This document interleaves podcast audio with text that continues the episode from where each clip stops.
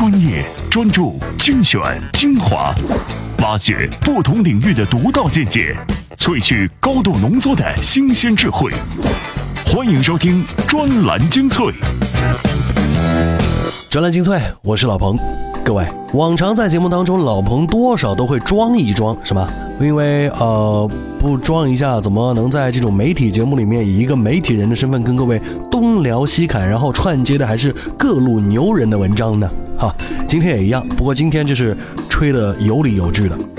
今天我们节目的主题就叫做五 G 时代离我们还有多远？哈，老彭现在四 G 还没用上呢。但是我最早接触三 G 却是在十多年之前，那个时候我还在自己上大学的城市，一毕业就进入了一家技术超领先的公司——中国电信啊。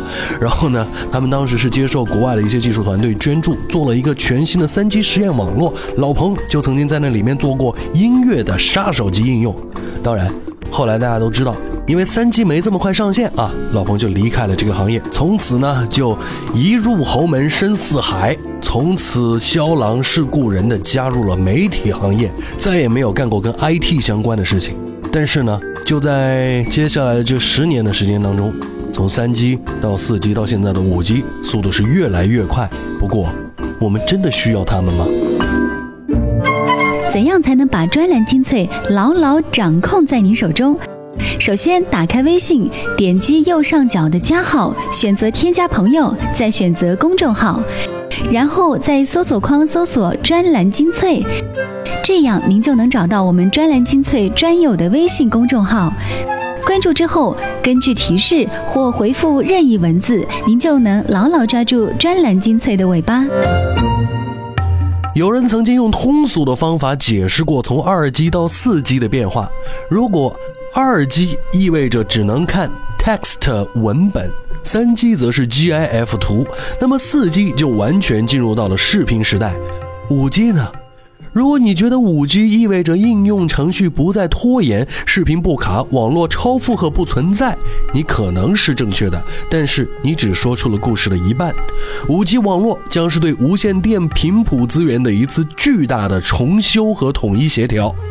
那么这就意味着一个智能城市、远程的手术、无人驾驶汽车等等都更加完美的连接。在技术宅们的眼中，他们渴望已久的物联网世界将离得更近了。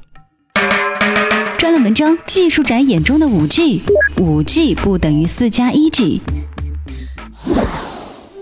如果说从一 G 到二 G 到三 G 到四 G 是一条直线演进路线的话，那么到了五 G 就是从直线向面的横向扩张，它已经完全颠覆了我对移动通信技术的演进的认知。谈速率没有意义，叫它五 G 不准确，或许给它起个更牛掰的名字会好听点。让我们来想象一下五 G 的样子，你的手机将会内置 N 根天线，每根天线连接一个无线通信系统。假设你正在用天线三连接 WiFi 看电影，突然 WiFi 断了，没关系，手机会自动切换到天线一连接 Lite，还保证电影连续，绝不卡片。这就是五 G 里提到的两个关键词：融合与可靠。云计算被广泛应用于移动通信，将数字世界和物理世界连接在一起的第六感技术成为现实。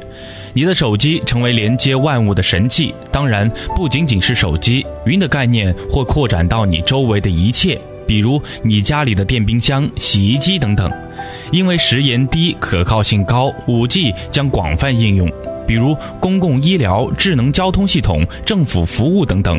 以智能交通为例，得益于 5G 超实时与可靠通信，将大大降低交通事故率，甚至无人驾驶技术也会成为可能。你还可以随时随地的用手机看高清电视，至少可以收看一百个频道，哼，还不费电。网络不再受到边缘速率问题的困扰，没有拥塞，没有容量限制，用户真正感受到了什么叫做无线网络。无数应用随着 5G 应运而生，而无数开发者涌入 5G 领域，各种颠覆式的创新层出不穷，叠加在颠覆的 5G 上，进一步激化颠覆。这就是一个技术宅眼中的 5G，它不等于四 加一 G。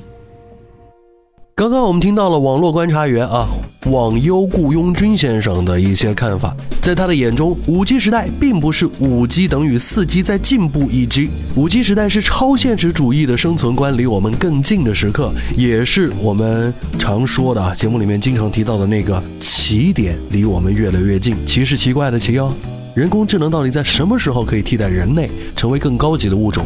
这一直都是个谜啊！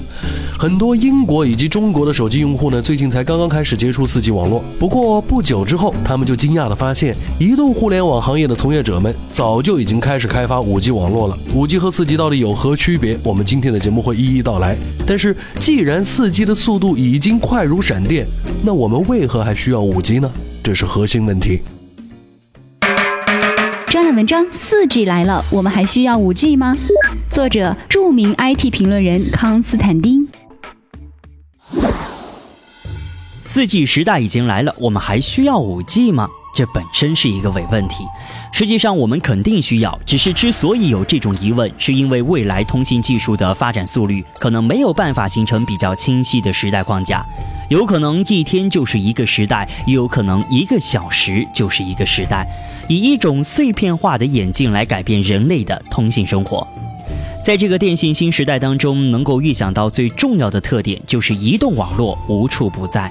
现在我们觉得能够移动的挂挂 Q、发发朋友圈就是移动互联网，但这只是最基本的需求。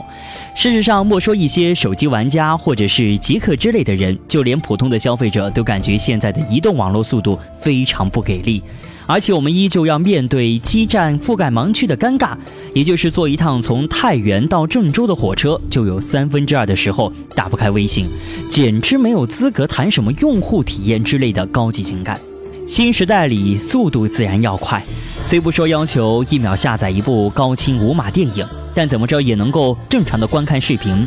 此外，新时代网络发生质的变化之后，自然也催生了新的产业。这可不是简单的高清视频和手机自导演人的范畴，更广阔的应用来自于物联网，全球一千亿的海量连接，基本上囊括了全部的消费产品、工业品、物流等。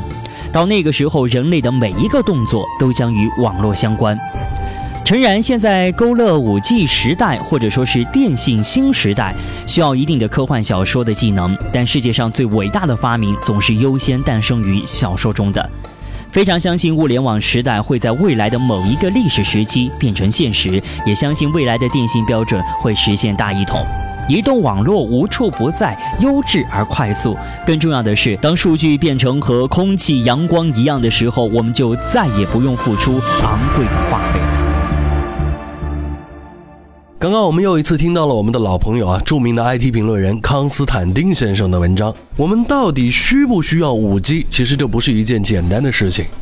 但是呢，我还是要提前跟大家说一个题外话，那就是康斯坦丁先生的系列 IT 观察文章的文集，一共有二十四本之多，在亚马逊的啊自媒体电子出版物频道里面，大家已经可以找得到了。如果感兴趣的话，可以去了解一下。四 G 还没普及，五 G 已经研发，五 G 到底会造成什么样的效应？跑得快，死得快，还是什么什么什么什么其他的内容？这个我们拭目以待。前有北电网络狂赌十 G，资源消耗殆尽，稍有波折就会完蛋。但这些概念呢，都是实力大佬们玩的，争夺的是眼球，但不实用。最关键的是占领了专利的制高点，这是高风险高收益的买卖。但是，五 G 还在这儿，你就已经赌十 G 了，哼，我该怎么说好呢？专栏文章：四 G 之后，我们为什么还需要五 G？作者：自由撰稿人 Krista。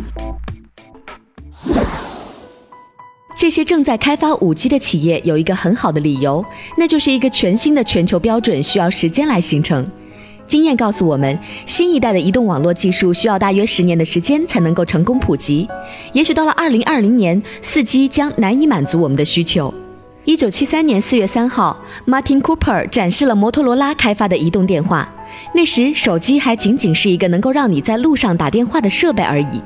如今，智能手机的功能更加强大，打电话只是智能手机的一个功能而已。从手机的演变过程，我们能够看出移动网络的发展前景。二十世纪八十年代初，首代移动网络出现在欧洲，该网络使用模拟传输技术为人们提供电话拨打服务。到了二十世纪九十年代，欧洲的探索者们又发现了第二代移动网络，那就是我们熟悉的 GSM 标准。从那开始，手机开始从单一的移动电话演变成了互联网接入设备。上世纪九十年代，还有另外一个产品开始走向千家万户，那就是互联网。互联网的普及也让我们开始渴望能够在手机上访问互联网。于是，一九九九年，诺基亚推出了里程碑式的产品——诺基亚七幺幺零，满足了人们的愿望。对于手机上网速度的追求，推动了二 G 网络的发展。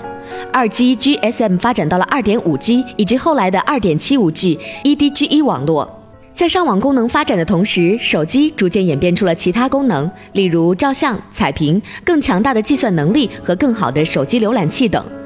到了二零零零年代中期，英国开始使用三 G 网络，三 G 让手机用户在上网时能够获得更快的速度。二零一二年，四 G 网络的出现让人们欢欣雀跃。今天的四 G LTE 网络能够给用户提供五十 Mbps 的速度。在拥有了这样的移动网络接入速度之后，我们相信高清移动视频将会成为移动互联网的下一个增长点。在接下来的十年中，移动网络的速度将会变得越来越快，也许将会比现在快一千倍，让用户获得每秒数 GB 的接入速度。但是，移动网络的速度并不是我们唯一追求的东西。研究显示，到2020年，每个用户将会随身携带十种网络接入设备，除了手机之外，还有平板电脑以及各种可穿戴的设备等。要想让所有的这些设备保证同时在线，我们需要的是所谓的物联网。未来的移动网络必须拥有这样的特质，能够将网络分配给不同的设备，同时还要尽可能的降低用户开销。所以，如果我们想在二零二零年之前解决这个问题，那就必须在今天开始着手准备。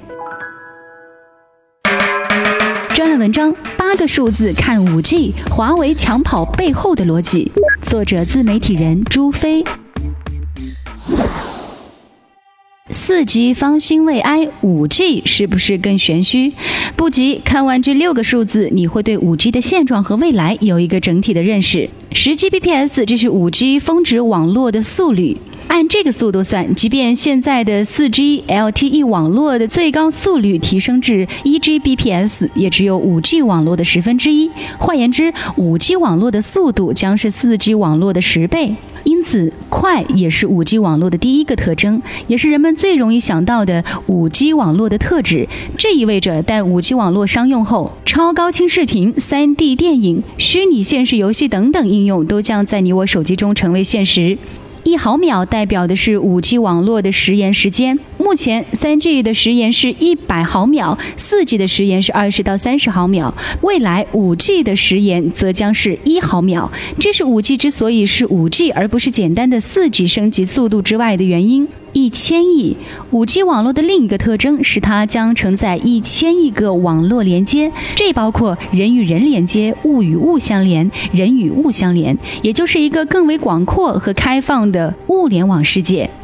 一千倍，五 G 能让整个移动网络的每比特能耗降低一千倍，这对运营商来说意味着一笔大成本的节省，同时也符合绿色环保的新时代要求。消费者关心的是速度和稳定性，运营商关心的则是运营成本。技术的脚步不应以消耗更多的能源为代价，否则创新就失去了意义。百分之六十到二零二零年，整个视频流量会占移动网络流量的百分之六十。对五 G 网络的需求非常的迫切，届时网络体验将成为第一生产力。怎样才能把专栏精粹牢牢掌控在您手中？首先，打开微信，点击右上角的加号，选择添加朋友，再选择公众号，然后在搜索框搜索“专栏精粹”。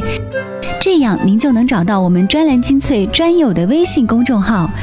关注之后，根据提示或回复任意文字，您就能牢牢抓住专栏精粹的尾巴。意见领袖的话题弹药，观点达人的智慧粮草，专栏精粹，全球华语专栏的有声精编。欢迎回来，专栏精粹，我是老彭，每天都在节目当中跟各位来推荐这些啊牛人们各路神评论的文章。他们的观点也许可以帮助我们更近的看清这个世界以及关于明天的一些事情。今天我们就在聊明天，就是四 G 之后的五 G 时代到底是什么样子？我们真的需要五 G 吗？接下来这篇文章来自互联网撰稿人丁奥西，他说的是一些五 G 背后我们并不知道的事情。这些事情我们虽然不知道，但是丁奥西先生说的也是一个我们现在还不知道的五 G 时代的一些背后不为人知的事儿，所以我们在听他的时候，往往会要瞪大了眼睛。专栏文章《五 G 背后那些你不知道的事儿》，作者互联网撰稿人丁奥西。有这样一种观点认为。五 G 实际上只能解决一个问题，就是在移动中观看视频的问题。遗憾的是，这样的观点并不正确。由于每代移动通信技术的关注点不同，不同的技术有着本质的区别。在一 G、二 G 时代，技术研究人员关注的重点是人们最基本的需求——话音；而到了三 G、四 G 时代，由于互联网，特别是移动互联网的迅猛发展，人们对于随时随地上网的需求越来越强烈。三 G、四 G 最大的特点就是可以提供极高的无线传输速率，广告里常见的一百兆、一百五十兆等等，正是他们的卖点。随着智能手机的普及，随时随地通过 4G 网络观看视频更是早已成为现实。作为 4G 的升级，利用 5G 随时随地观看视频更是轻而易举的事。如果仅仅把 5G 当作高速移动网络，那就大错特错了。真正的 5G 终端不仅可以兼容 4G 标准，同时还可以降低终端的成本，提供真正意义的全球漫游。到了 5G 商用的2020年，2G、3G 网络将会在全球范围内退网，全球通信标准也将以 4G 为主。而现阶段全制式融合芯片早已从技术上解决了多制式多频率全球漫游的问题。假如二 G、三 G 退网，手机终端设计仅需支持四 G、五 G 网络，这种手机不仅成本低廉，全球漫游也更加容易。可以说，五 G 时代不仅解决了移动中观看视频的问题，还彻底解决了全球漫游的问题。又有这样一种观点认为，五 G 时代人人都能享受高速率。问题没有这么简单，和 WiFi 类似，无论是 4G 还是 5G，无线网络资源都是多人共享的。假如只有一个用户接入基站，理论上是可以享受峰值速率的。但是如果十个用户同时接入这个基站下载数据，在忽略其他干扰因素的前提下，每个用户最多只能享受到十分之一的下载速率。当然，实际的情况可能更加复杂，下载速率可能会受到信号强度、同时下载数据的用户数、基站扇区数、服务器快慢等。等众多因素的影响，在现实生活中，一个基站显然不可能只为一个用户提供服务。即使是 5G 所宣传的超高速率，分摊到多个人身上也不会太高。实际上，5G 所宣传的高速率对于普通用户并没有多大的作用。要想体验到更高速率、更低成本的网络，最直接的方法还是使用有线光纤，同时在末端利用 WiFi 进行小范围高速率的覆盖。而指望通过 5G 就实现人人高速率的体验，不仅成本上难以接受，体验上也会随着用户数的增加而大打折扣。突然一下就把我们拉回到了现实，哈。我们这里 3G 还没有普及呢，很多地方联通有 3G 信号，移动的呢还不是特别的良好，手机只能够聊企鹅、斗地主都掉线。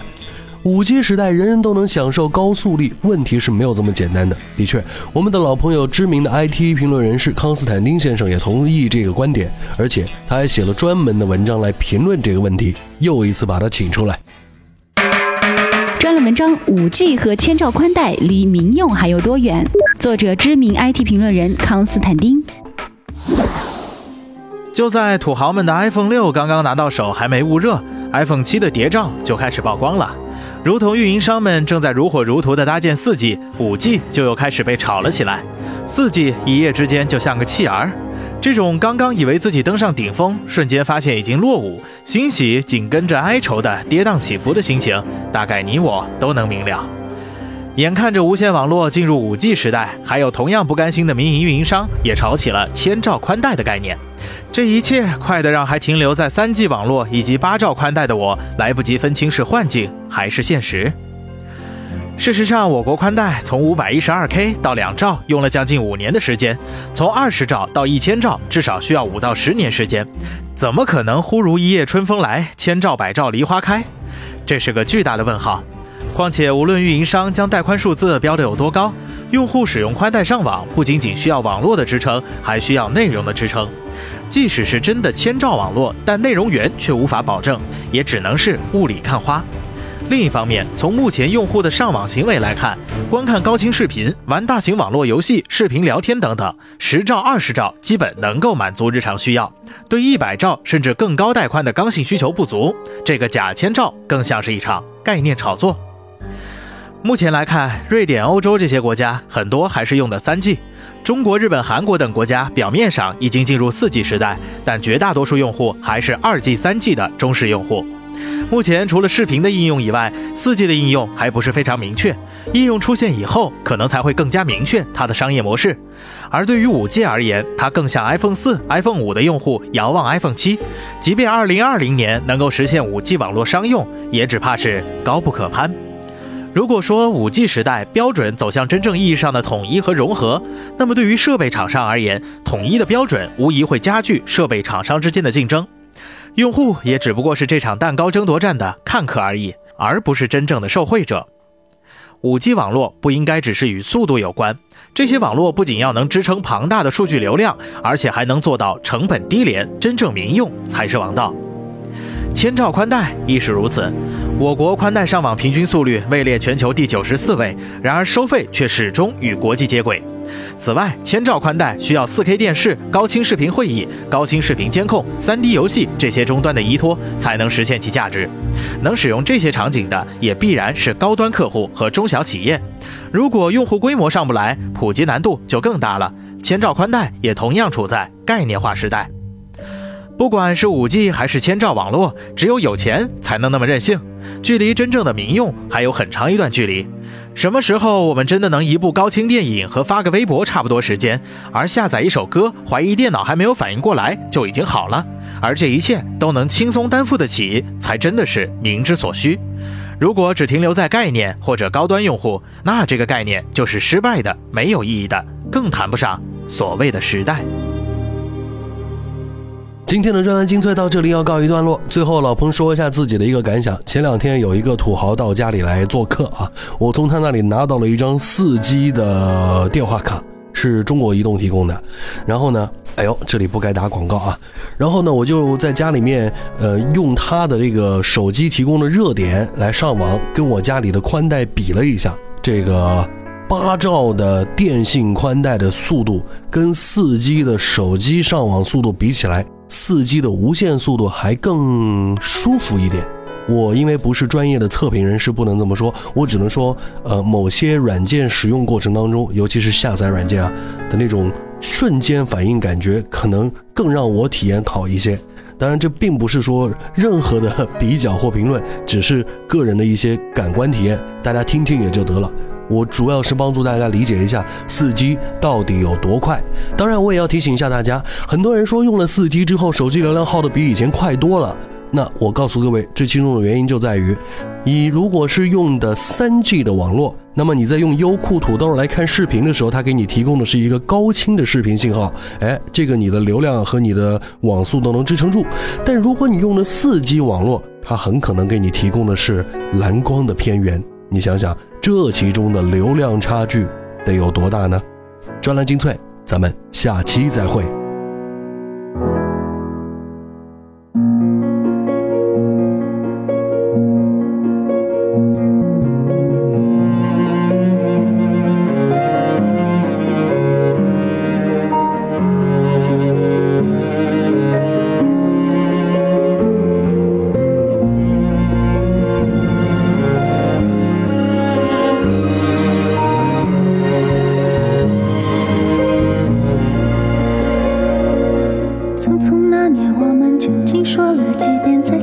后再拖延，可惜谁有没有爱过？不是一张激情上面的雄辩，匆匆那年，我们一时匆忙撂下难以承受的。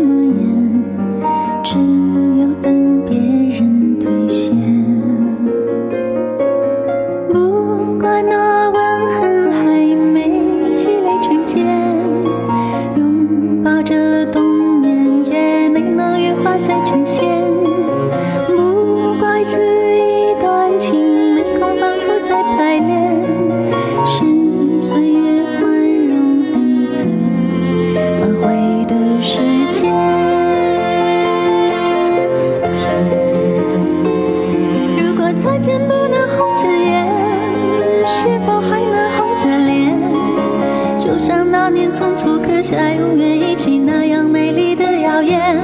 如果过去还值得眷恋别太快冰释前嫌。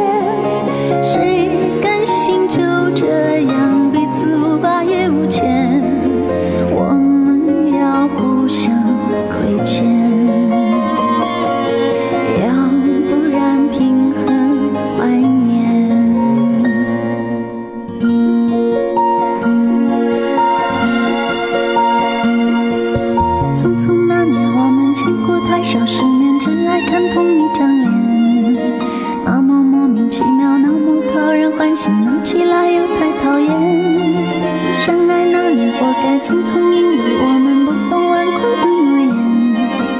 只是分手的前